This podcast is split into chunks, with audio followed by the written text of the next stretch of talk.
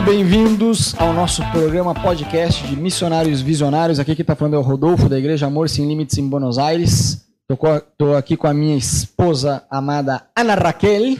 Fala, galera. Com a Kate. Oi, people. E o tio Rafa. Fala, gente, beleza? que salve mais prolijo de vocês, gente. Bom, no nosso último podcast a gente falou sobre comida e hoje a gente vai falar um, sobre um assunto que os argentinos amam: política. Eu, quando cheguei aqui, né, para quem não sabe, eu, eu, e a Ana, a gente está morando aqui em Buenos Aires há um pouco mais de quatro anos. A gente chegou aqui no fim de 2012. E o Rafa e a Cat estão aqui há um ano já, um né? Ano. Um ano. É, uma grande diferença que eu senti quando eu cheguei aqui em Buenos Aires era essa questão da política. Porque no Brasil, eu sempre falei pro pessoal aqui, pros meus amigos aqui em Buenos Aires, que como brasileiro a gente era meio avoado. E agora eu digo era porque a partir de 2013 começou a ter manifestações políticas na rua, etc, etc, mas era um negócio meio abandonado. É, no Brasil não tinha grandes manifestações. Acho que o brasileiro, de ver tanta picaretagem no governo, eu, falar minha visão, né? É, eu acho que, de certa forma, o brasileiro, generalizando, né? É, meio que se alienava um pouco da política. Tipo assim, cara, que preguiça ficar se inteirando do que acontece na política, né? Só tem má notícia. Então a gente vivia meio alienado.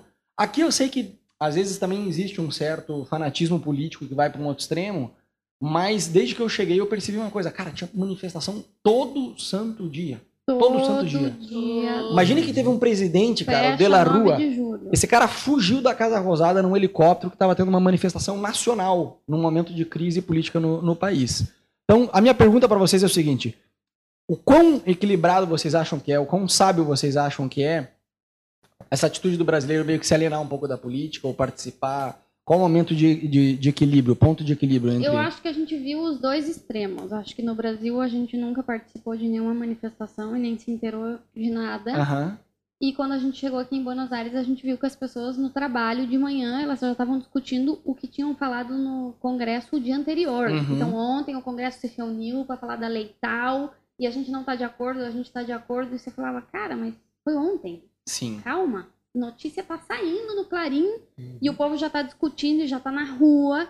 Só que aqui vai para um outro extremo, eu acho, que tampouco seria bom ter no Brasil, de que é tão comum a manifestação que perde um pouco o poder. Então, uhum. você vê todo dia no seu bairro, ou na 9 de julho, que é a avenida principal, manifestação com faixa, com buzina, que isso você já não, não para para ver. Tipo você Sim. fala assim, pô, mais uma manifestação. Então talvez seria bom o brasileiro, lógico, ser mais antenado do que está acontecendo na política, que leis estão aprovando, o que está se passando no governo, mas não talvez tanto quanto aqui, porque senão perde força, a manifestação Sim. deixa de ser uma, uma notícia de tão comum que é.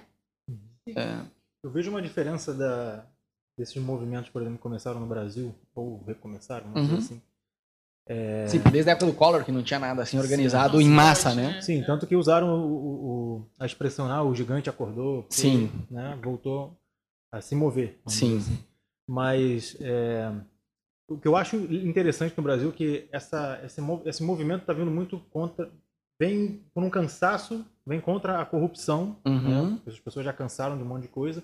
E aqui a gente vê, na verdade, uma, uma manifestação é, tem também muita coisa contra a corrupção, mas às vezes é, a gente vê muita gente cobrando do governo uhum. é, posturas, ah, esse é o meu direito, que às vezes não são, cara, não é exatamente o seu direito. Né? Reivindicando sim. coisas Reivindicando que não coisas, necessariamente sim, exatamente, exatamente. Sim. Então, é, para o Brasil, que, que, começou a enganchar nisso, eu acho que esse equilíbrio que, que a gente está está tentando pensar e buscar. Uhum. Eu acho que é bom pensar nisso. Sim, a, a importância de, de, fazer o movimento, de, de dar a voz Sim. do povo mesmo. Sim. Mas. É... Não banalizar uma manifestação. Exatamente. Não ser um cara alienado à política, que nem no Brasil, pelo menos a gente era. Eu digo por mim mesmo. Eu não uhum. tinha a menor vontade de saber o que estava acontecendo na política.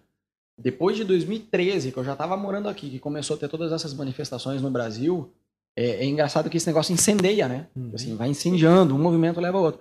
Só que eu acho que no Brasil, de certa forma, essas manifestações elas são mais organizadas. Justamente quando não banalizou, né? É o que a Ana falava. De não é um negócio que tem todo dia. Uhum. Eu acho que é bom, é certo ir pra rua, é, protestar. Às vezes tem até uns crentes meio legalistas, né? Que falam, não, mas é a submissão à autoridade. Mas, ok, é verdade, submissão à autoridade é bíblico, mas assim, cara, os políticos estão aí também para servir o povo. A gente paga imposto, então também é nossa responsabilidade cobrar, obviamente não faltando com respeito, mas reivindicar uhum. sim direitos. E aqui tem esse negócio que você estava falando, né, Rafa? Que o argentino, de certa forma, eu acho que ele tem um pouco de dificuldade para aceitar algumas coisas. Uhum. Então, eles acabam colocando uma esperança na política. Tipo assim, ah, vai mudar o presidente, vai mudar o governo. Tá, agora a minha vida vai mudar, o país vai progressar, o país vai progressar. Vai Progredir. progredir. É, então eles acabam tendo uma, uma, um certo, uma esperança meio exagerada, me parece, na política, né? E tem esse negócio de não aceitar. Tipo assim, sei lá, sai uma notícia que um cara foi é, roubado.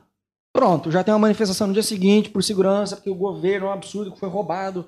Cara, tudo bem, eu acho que é bom essa atitude de cobrar do governo e ser antenado. Mas tem uma parte que, assim, roubo tem em qualquer lugar do planeta, entendeu?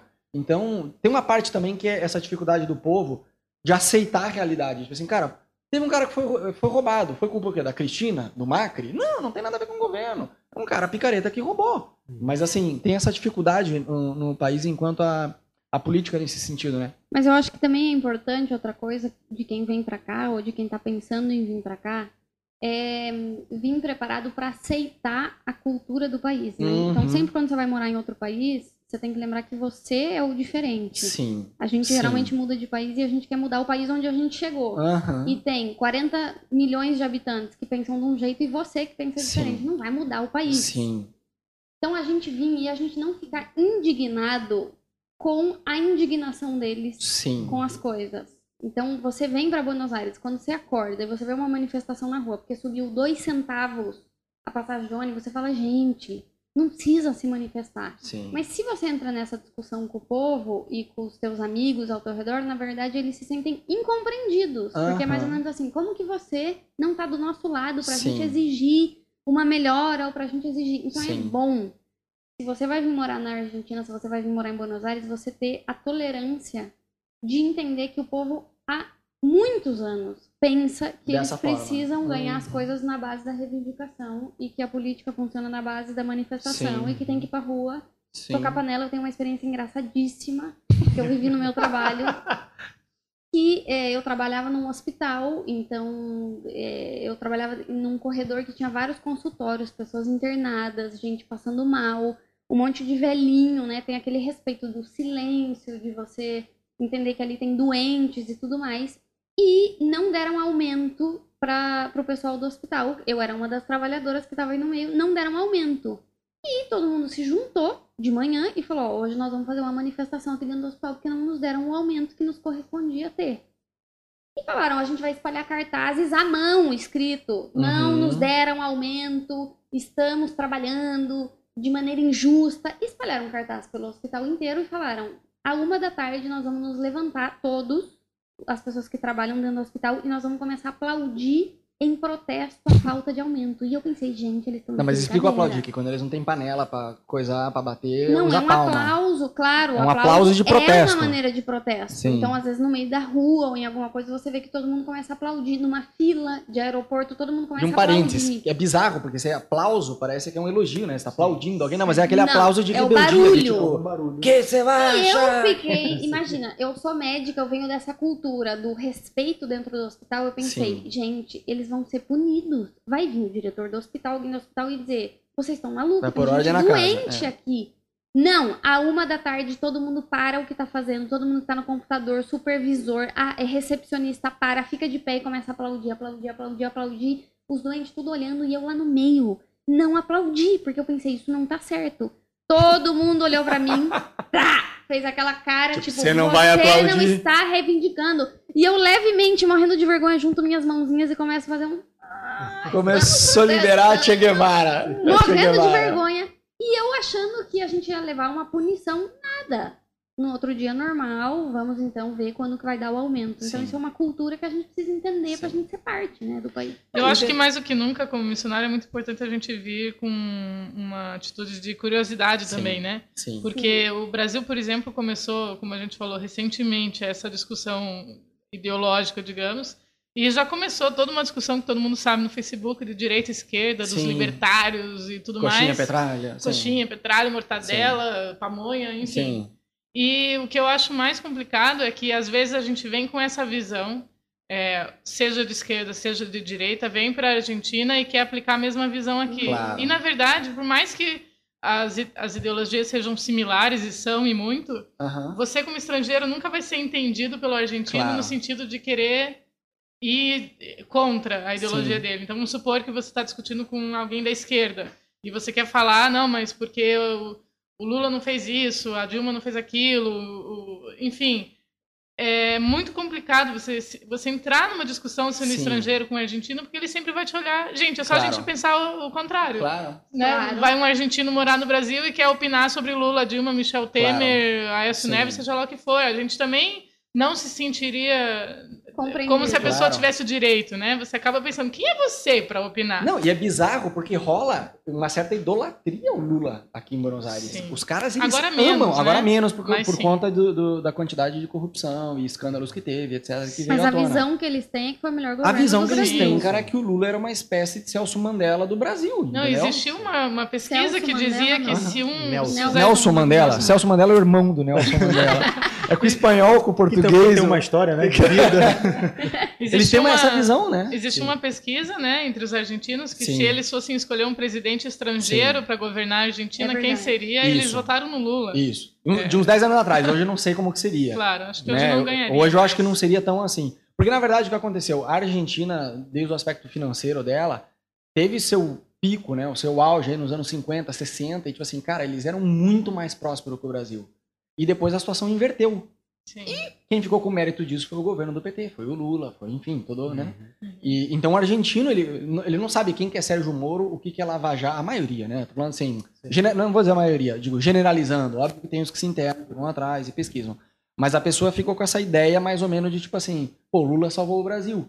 Fala, mas quem que é Sérgio Moro? Quem que é Eduardo Cunha? Quem que é Michel Temer? Michel Temer sabe porque assumiu. Mas assim, o que é Lava Jato? O cara não sabe te explicar o que é Lava Jato, mensalão, petrolão. Não, e na Mas verdade, rola uma certa idolatria, né? Independente da ideologia de quem estiver nos ouvindo aqui, na, na, na, na mídia se vendeu muito a Claro. ideia de que realmente foi um golpe. Então, Sim. inclusive tem É isso. Quando o argentino quer conversar com você, ele já chega falando que foi um golpe. Claro. Então, se você tem uma ideologia diferente, você também se sente nesse, nessa mesma situação de, cara, Não, existe tenta aquele... opinar do que você não sabe. Não, e aquele negócio de fanatismo. Tem fanatismo no Brasil também, político. Forte, fortíssimo. Sim. Quando o cara. por cara, o Lula é o, é o- é o ídolo dele. Ah, mas ele vai morrer sendo ídolo. Não importa se tem áudio que vazou, não importa se tem prova. O cara ele vai pra um fanatismo que o Sérgio Moro é um monstro, que tem que ir pra cadeia, que tá perseguindo. E se o cara é do outro lado da moeda também, não, todo mundo é santo, ninguém rouba, só o PT rouba, o que também não é verdade. Sim. Então existe aqui esse é fanatismo. Aqui é igual nesse Aqui é sentido. igual, é. Tem esse fanatismo político. Imagine que o Obama veio pra cá alguns meses atrás, cara. Tinha faixas na rua com gente com camiseta do Che Guevara, é escrito Obama Go Home. Uhum. É Claro. uma ignorância de fanatismo. Mas eu digo, tem um lado de, de, de ser mais ligado na política que eu acho que é excelente. E que eu acho que é de encontrar um equilíbrio entre você não ser uma pessoa alienada e você, é, enfim, ser uma pessoa que tem um equilíbrio, né? Saber Claro. ver. Porque o, fanatismo é, político, pra mim, é você olhar- olhar um determinado político, um determinado partido, e tudo tá bom ou tudo tá ruim. Uhum. Você entendeu? Tipo assim, você não consegue. Imagina, teve um cara daqui, que é, que é um amigo meu, que é totalmente lá, Câmpora, que é kirchnerista, né? Fã da Cristina Kirchner e tal. E quando mudou esse governo do Macri, o cara falou: Me diga uma coisa boa que esse governo fez. Eu falei, cara, olha só, eu não sou fã de ninguém. Eu não sou. Uhum. Eu sou a favor da bomba atômica. É, não sou é, Macri, pró, nada. É, ele falou, mas você, acha que teve alguma coisa boa? Eu falei, ah, algumas coisas boas, outras não. Ele falou, mas diga uma coisa boa. Eu falei, que ele abaixou os impostos. E é uma coisa boa. É, mas abaixou, mas subiu por outro lado. Assim, a pessoa ela é fanática, vamos dizer, política, ela vai ser tendenciosa Hum. numa determina, num determinado ponto. E é aquela parte de você entender que é simplesmente diferente, Uhum. né? Claro. É, que não, de você não ficar irritado. Por exemplo, o argentino ele vai numa festa de aniversário, ele gosta, ele sai aliviado de falar sobre política. A gente que é brasileiro, não. Você vai num aniversário de um amigo seu, você vai fazer piada. A vai- última coisa que a última coisa que você vai querer falar é de política. Quem sabe Aqui agora, não. pelo cenário, Sim. é diferente. Mas por anos no Brasil, você Vem ia numa festa de aniversário, conversar sobre política. tem que vir preparado pra Sim. saber sobre política. Mas mora aqui um ano, dois anos, três anos, você já vai estar pegando panela e indo pra rua bater junto com ele. Você incorpora, você incorpora um pouco. É engraçado, por exemplo, eu muitos anos não dava mínima pra política, jornal nem nada. Hoje eu peguei o costume de querer saber, não só da política aqui da Argentina, mas do Brasil também, como que é, né? Eu acho que você vai absorvendo um pouco. Então, pra quem quer vir pra Buenos Aires ser missionário aqui, tá aí uma dica de ouro. Saiba um pouco da história da Argentina e da política, que esse é um assunto muito fácil de você fazer amizade e conseguir se envolver com as pessoas. Sim. Beleza? Não se esquece, esse é o nosso podcast Missionários Visionários. A gente é da Igreja Amor Sem Limites. Você pode acessar o nosso site amorsemlimites.tv. Deus te abençoe. Tamo junto.